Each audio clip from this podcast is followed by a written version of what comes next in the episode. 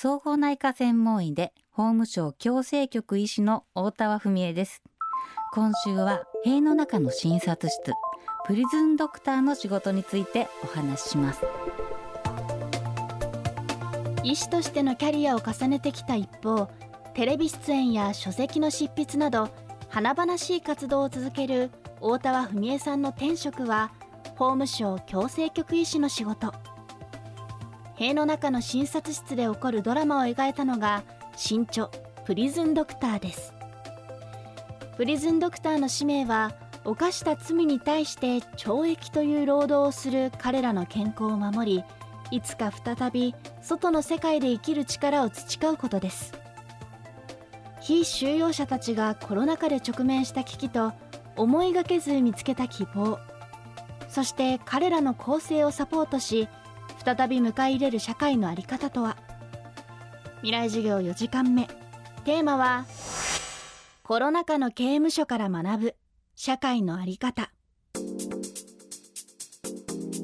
まあ、ここ3年ですね。本当にコロナウイルスっていうもので刑務所の中もかなりこれによって振り回されました。世界ではニュースにもなっていたんですがあの日本でも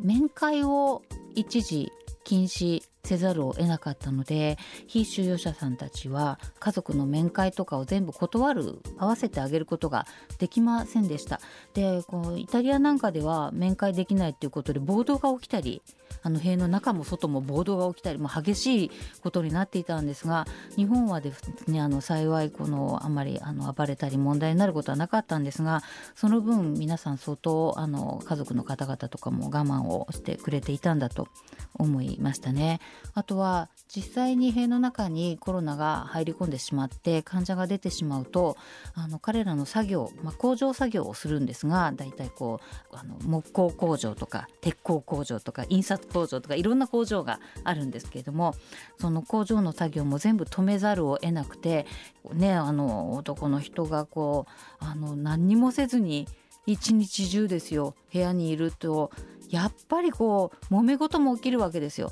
だからやたら喧嘩が増えてしまったりとかあの喧嘩って言っても道具がないので噛んだりするんですよね。だから交渉って言うんですけど噛む傷って書いて交渉って医学用語では言うんですが道具がないとね人間ってやっぱりね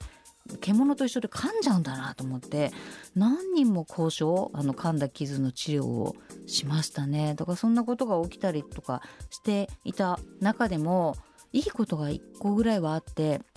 実はマスクが足りないとか医療ガウンが足りないとか防御服が足りないっていうのが最初の頃にニュースになってましたよね。であの時に実は刑務所の中ってすごく優秀な縫製工場っていう縫う工場があるんですよ。そこに防御服を作ってくれという特別な依頼が来たんですよ。そこでがぜやる気になったのが縫製工場の受刑者たちで外の世界のニュース見れますから